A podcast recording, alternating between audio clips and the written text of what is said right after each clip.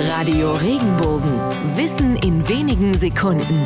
Alltagsfragen leicht erklärt. Warum haben manche Dinge einen Haken, wenn sie ein verstecktes Problem beinhalten? Der Haken an einer Sache geht auf das Angeln zurück. Bildlich bezieht sich der Ausdruck auf den Haken am Köder einer Angel, der dem Fisch, der ihn nicht sehen kann, zum Verhängnis wird, wenn er sich vom Köder anlocken lässt und zubeißt.